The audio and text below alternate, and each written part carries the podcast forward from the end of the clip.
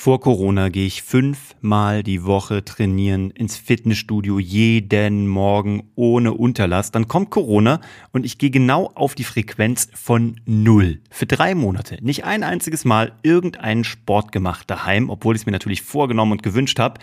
Kaum ist mein Studio offen, seit Anfang dieser Woche gehe ich wieder fünfmal die Woche hin und daran wird sich auch nichts ändern. Also woran liegt das? Und wie crazy ist das bitte? Und heute Morgen auf dem Stepper ist es mir gekommen, warum ich das zu Hause nicht mache, aber im Studio perfekt durchziehe. Und was ich daraus gelernt habe und warum das so wichtig ist für dich, erzähle ich dir direkt nach dem Intro.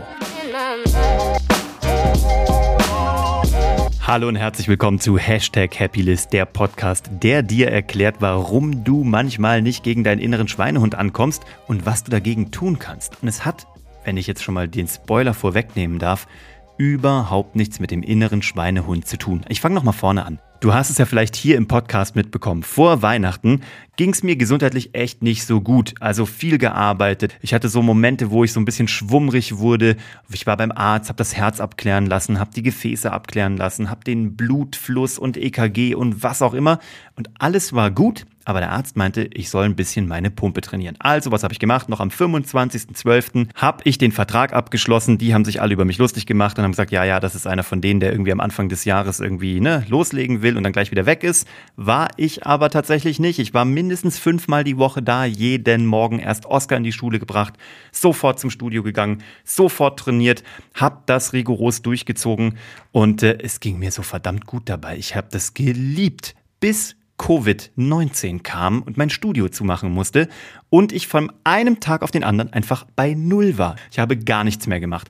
Ich habe gedacht, ich würde zu Hause weitermachen. Da haben wir noch so einen Feed-Up-Umkehrstuhl und ich dachte, ich mache noch Pilates und Krafttraining und Gib ihm und Handeln. Ich habe genau gar nichts gemacht. Drei Monate lang, also wirklich niente. Und dann macht mein Studio wieder auf, genau diese Woche. Und wo bin ich? Jeden Tag morgens anderthalb Stunden im Studio und es geht mir verdammt gut dabei. Und ich denke mir, wie gaga ist denn bitte das? Was, was ist denn da los? Ich habe das wirklich probiert für mich zu analysieren und rauszufinden. Es liegt ja nicht an Faulheit, es liegt auch nicht an Schweinehund. Es lag auch nicht an Zeit, weil Zeit hatte ich, ich hatte äh, genügend Motivation, aber irgendwas hat mich davon abgehalten, zu Hause zu trainieren. Und dann ist, wie gesagt, heute Morgen auf dem Crosstrainer kam mir die Erleuchtung. Es liegt am Umfeld.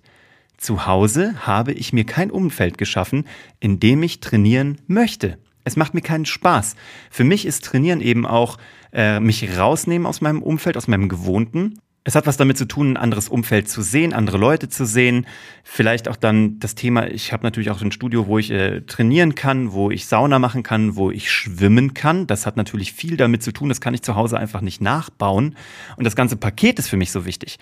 Also es geht gar nicht darum, wirklich um das Training an sich oder äh, sozusagen eigenständig, sondern es geht mir um dieses Gesamtpaket, diesen Gesamteindruck von, ich bin da morgens, da ist fast nie einer da, ich bin da für mich, ich kann nachdenken, ich kann aber auch meine Gedanken schweigen schweifen lassen, ich kann Musik hören, ich muss mit keinem reden, ich kann saunieren, schwimmen, trainieren, ich kann chillen.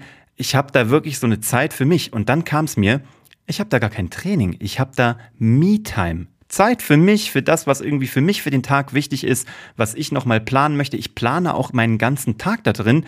Und das war in dieser Covid-Zeit gar nicht so wichtig, weil mein Tag da eher ruhiger war, eher gesettelter war, auch im Homeoffice. Lustigerweise, Homeoffice kann ich zu Hause. Ich bin zwar auch saugern im Büro, aber ich kann auch zu Hause arbeiten sehr gut. Warum? Weil da habe ich mir einen solchen Ort eingerichtet. Da habe ich mir mein Homeoffice so gebaut, dass es mir Spaß macht. Und lustigerweise brauche ich dafür nur Fokus und einen Laptop und im besten Fall vielleicht noch ähm, Kopfhörer. Beim Training funktioniert das nicht. Ich hätte das Equipment auch zu Hause gehabt. Natürlich habe ich da keine riesengroßen Geräte, aber alles, was ich für ein effektives Training gebraucht hätte, hätte ich daheim gehabt. Hab's aber nicht gemacht. Hab das dann vielleicht ersetzt durch Trampolinspringen mit Oscar oder über Slackline laufen, aber das ist nicht das gleiche. Und das Learning, was ich daraus gezogen habe, ist, guck, dass du für das, was du gerade möchtest, ob es Sport ist, ob es Arbeit ist, ob es dein äh, Rückzugsort ist, schau, dass du dir dafür die Umfelder einrichtest, also auch lokal, dass du a erstmal analysierst, was ist es eigentlich gerade, was dich so flasht oder vielleicht auch stört. Das ist ja auch interessant. Bei mir ging es beim Training nicht per se ums Training, das ist ein Nebeneffekt, klar. Dopaminausschüttung, verschwitzt sein, schön duschen, so ein gutes Gefühl für den Tag haben, gehört alles dazu.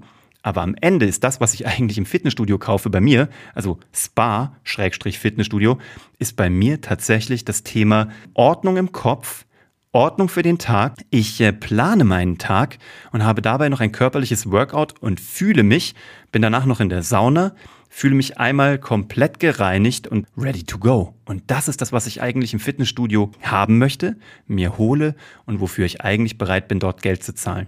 Und das ist doch interessant.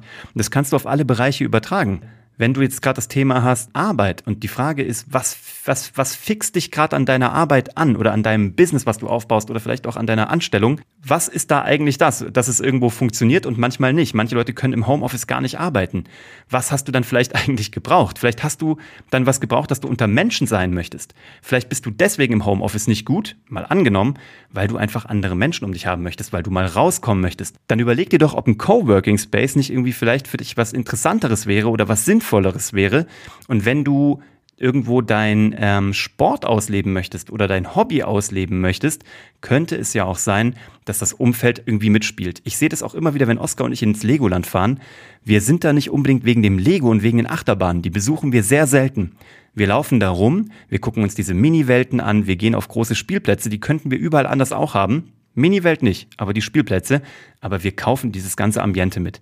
Dass wir dort noch zusammen so ein Slushy trinken können. Dass wir, wir könnten zu einer Achterbahn. Das nutzen wir manchmal auch. Aber wir müssen es gar nicht machen.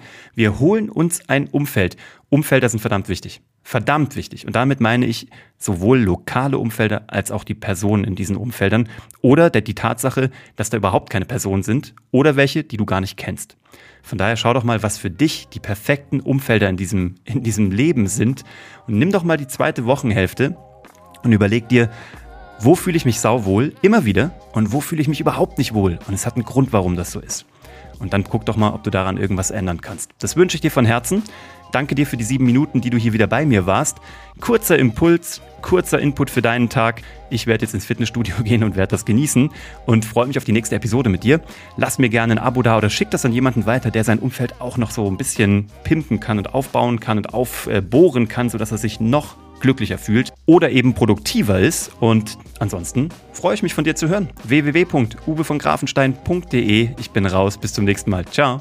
Wenn du dich für das Thema Content Marketing interessierst, wenn du wissen möchtest, was du postest, auf welcher Plattform und wenn du endlich nicht mehr drüber nachdenken magst, wie du deinen Content kreierst, worüber du nächste Woche posten sollst und vor allem wann du das alles organisieren, umsetzen, produzieren und hochladen sollst, dann solltest du dir vielleicht unsere Ausbildung angucken, Geschichten, die verkaufen, unter der gleichnamigen Domain geschichtendieverkaufen.de, die neue achtwöchige Ausbildung zum Content Marketing für Unternehmer, für Corporates, für Marketingverantwortliche aus Dienstleistung, Handel und Produktion findest du genau dort und sie beginnt wieder am 20. Juli 2020 mit einem kleinen ausgewählten Kreis an Teilnehmern und da ist noch Platz für dich. Also schau dir das jetzt an unter www.geschichtendieverkaufen.de und du hast deinen Kopf endlich frei für all das, was du sowieso machen möchtest und deine eigene Content-Marketing-Maschine arbeitet automatisiert Tag und Nacht für dich und bringt dir Interessenten.